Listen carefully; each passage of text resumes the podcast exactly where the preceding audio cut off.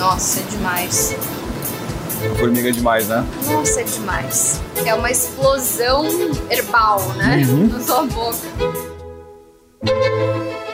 Viva! Está com o Expresso da Manhã. Eu sou o Paulo Baldaia.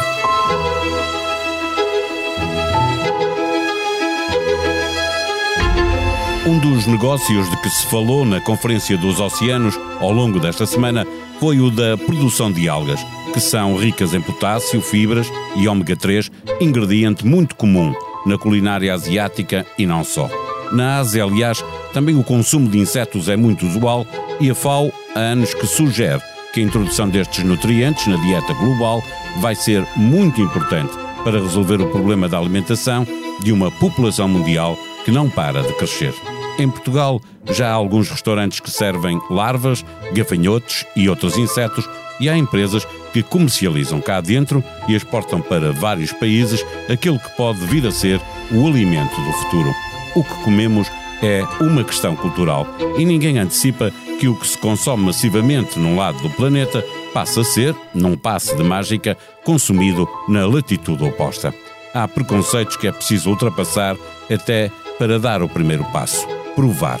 Muita gente o faz quando viaja pelo mundo, sabendo que dificilmente conhecerá o sítio que visita se não experimentar a cozinha local.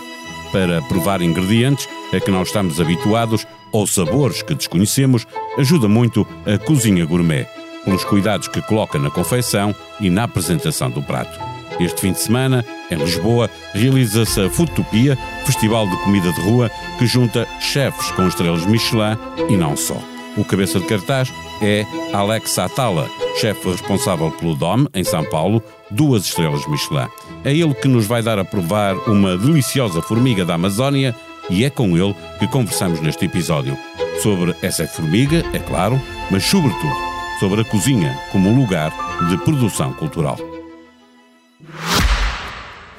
O Expresso da Manhã tem o patrocínio do BPI. O BPI está comprometido com as pessoas, a sociedade e o ambiente na transição para um mundo mais sustentável.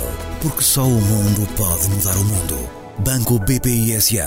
Registado junto do Banco de Portugal sob o número 10. Viva uh, Alex Atala.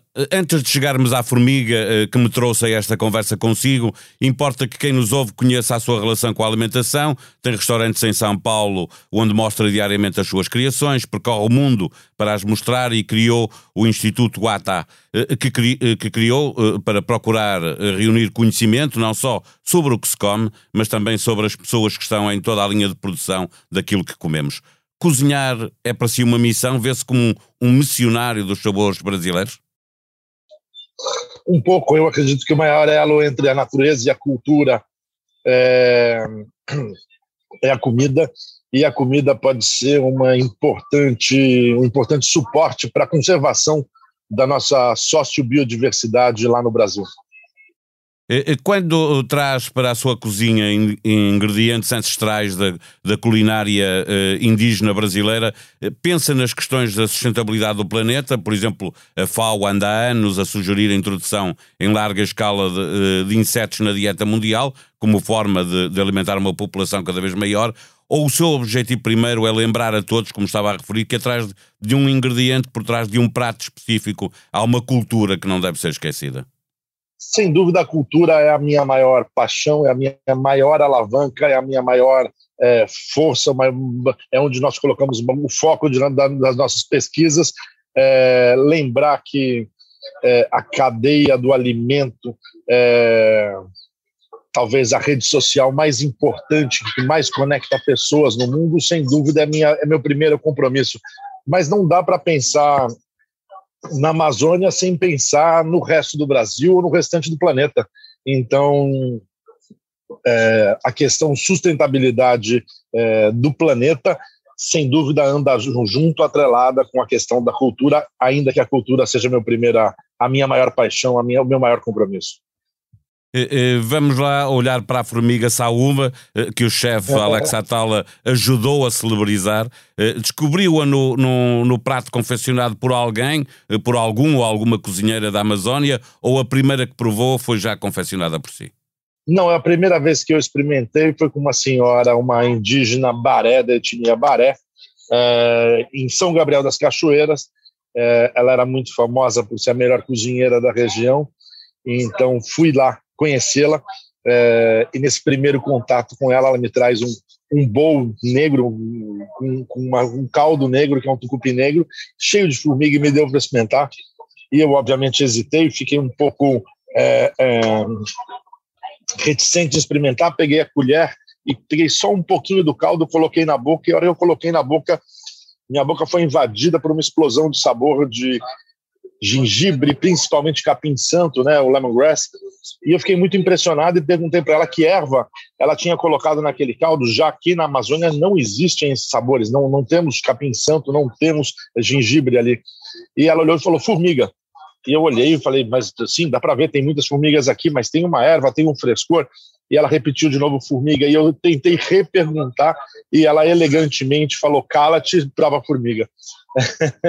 então, essa foi o primeiro, o primeiro contato com a formiga, e nesse momento eu tive uma, uma epifania, não só de levar para o restaurante é, a formiga e demonstrar isso para as pessoas, é, mas, sobretudo, retornar à Amazônia e fazer um prato para ela com gengibre e capim santo. E eu fiz. Passado alguns meses, eu retorno à Amazônia, volto para lá, prometo a ela fazer um jantar. Essa senhora fica muito envaidecida que um cozinheiro de São Paulo ia cozinhar para ela, era a primeira vez na vida dela que acontecia isso. E a primeira coisa que eu fiz foi usar exatamente o mesmo bowl, exatamente com tucupi preto, só que ao lugar das formigas eu coloquei capim santo e, e gengibre e dei a ela provar e ela provou da mesma forma que eu provei, só com a pontinha da colher, assim, levou a boca e ficou claramente desapontada. E eu falei, dona Brás, a senhora não gostou? Ela falou: tem gosto de formiga, meu filho.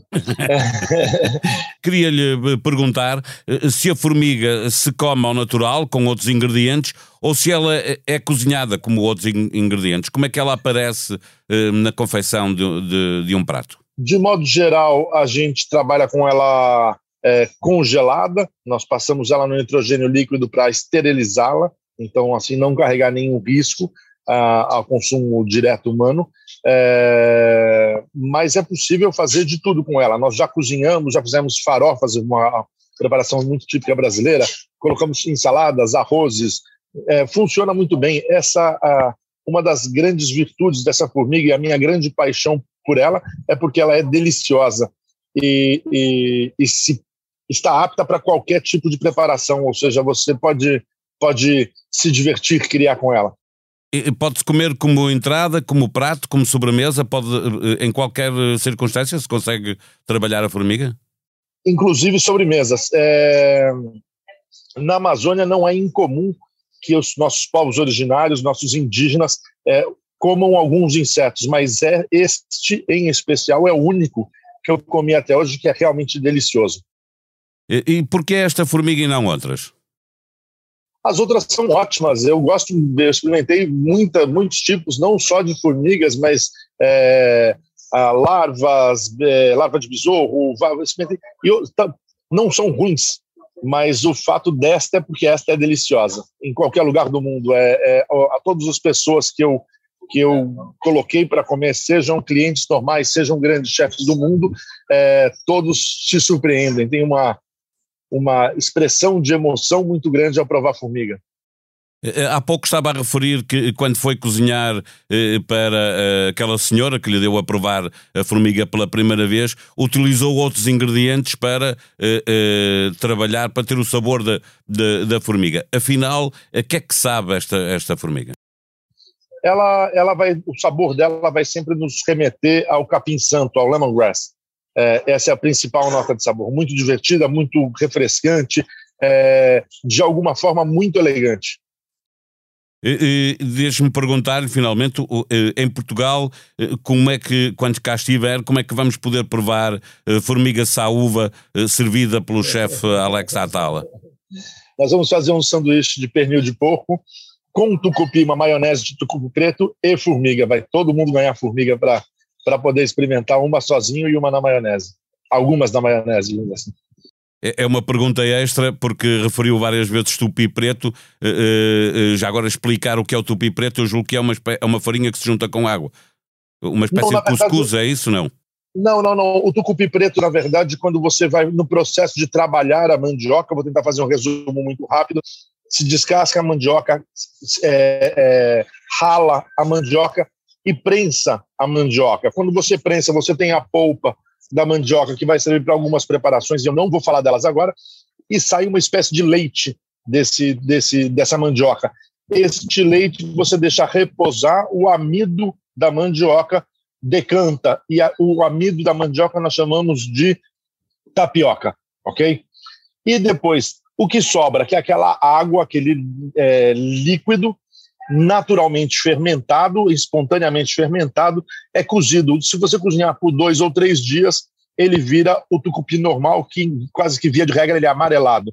E quando você reduz ele profundamente, aí faz uma redução muito forte, ele vai ganhando tons amarronzados e depois negros. É, obviamente, o tucupi negro tem uma potência de sabor muito grande. Este fim de semana, 2 e 3 de julho, no Jardim Botânico Tropical, em Belém, Alex Atala e muitos outros chefes internacionais e nacionais, porque a comida sem cultura perde o sabor. Há histórias que é preciso ouvir. Em expresso.pt ou na plataforma digital que tem no seu computador ou smartphone, como o Spotify, Apple Podcast ou Google Podcast, encontra os melhores debates e conversas da atualidade sobre cultura, política, economia, sociedade e humor. Nos podcasts da SIC e do Expresso. Propostas para uma playlist, posto emissor, podcasts da Blitz, Lia Pereira, Luís Guerra, Mário Rui Vieira e Miguel Cadete com factos, opiniões e inconfidências sempre com convidados especiais, música e tudo à volta. Humor à primeira vista. Gustavo Carvalho entrevista pessoas para quem a comédia é paixão e profissão.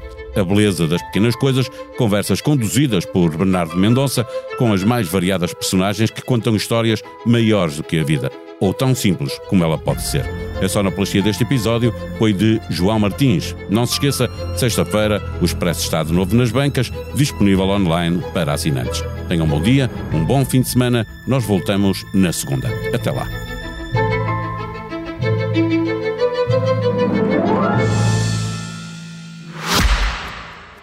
Expresso da Manhã tem o patrocínio do BPI. O BPI está comprometido com as pessoas, a sociedade e o ambiente na transição para um mundo mais sustentável.